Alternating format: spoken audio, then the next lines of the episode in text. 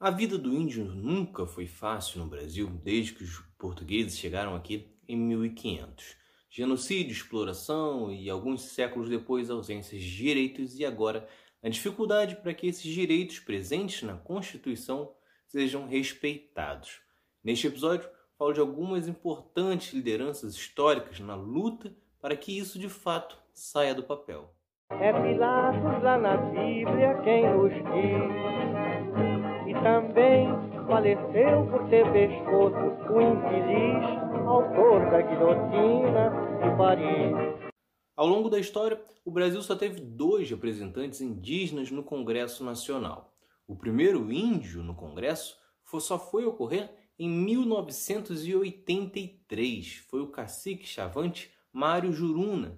Ele foi eleito pelo PDT do Rio de Janeiro com 31 mil votos, recebendo o apoio de Darcy Ribeiro e Leonel Brizola.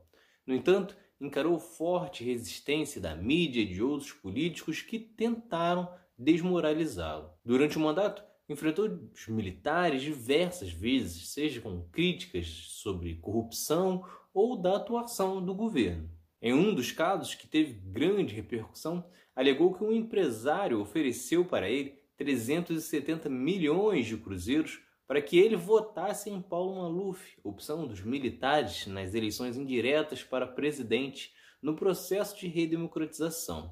Ele relatou o fato em coletiva e depois votou em Tancredo Neves, o candidato da oposição. Durante o mandato, também criou a Comissão Permanente do Índio e contribuiu para a mobilização dos indígenas nos debates sobre a nova Constituição em 1988. Foi sem dúvida um grande passo para que os índios retomassem as terras e preservassem suas culturas, diferentemente do que ocorria até então. Em 2018, foi a vez do Brasil ter a primeira mulher indígena eleita para o Congresso. Trata-se de Joênia Wapichana, da Rede, que recebeu 8.491 votos em Roraima.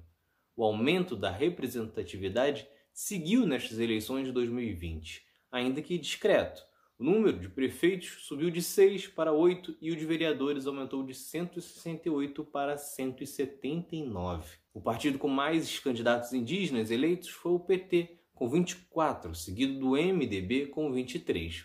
Já o estado com mais eleitos foi o Amazonas, com um total de 38. Este avanço, seja na representatividade política ou na luta, ocorre também devido a importantes lideranças que não chegaram a correr nas disputas eleitorais. Um desses casos é Ailton Krenak, que teve uma atuação fundamental na criação da Constituição de 1988, que trouxe artigos que asseguraram os direitos indígenas.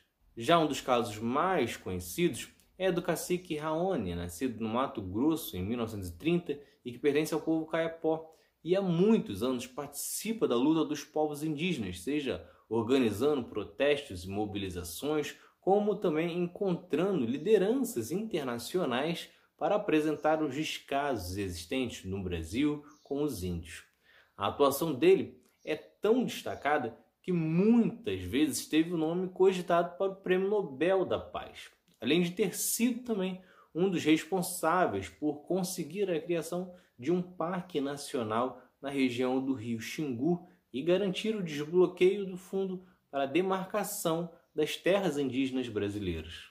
David Copenau, pajé e líder Yonomami, é mais um grande nome na defesa contra os avanços dos garimpeiros e inclusive conta com diversos prêmios internacionais por esta atuação. Sônia Guajajara é outra importante voz. Ela é coordenadora da articulação dos povos indígenas do Brasil e trabalha há 25 anos na luta pela defesa dos direitos dos povos indígenas. Ela acabou se tornando mais conhecida em 2018, quando foi vice de Guilherme Boulos, do PSOL, na disputa para presidente. Além desses, existem muitos outros nomes, assim como já tivemos e certamente teremos ainda mais, pois além dos índios não estarem sendo respeitados, infelizmente, está retornando uma ideia totalmente errada de tratar o índio como inimigo ou problema, algo estimulado exatamente por quem está no governo. Se vocês gostaram, curtam, se inscrevam para não perder nenhum episódio do outro lado da história. Acompanhe a gente também nas redes sociais, estamos no Instagram, no Twitter, no Facebook, além do nosso podcast que está espalhado por todas as plataformas de áudio. Ah, e todas as fontes utilizadas neste episódio estão no nosso site, outroladodahistoria.com.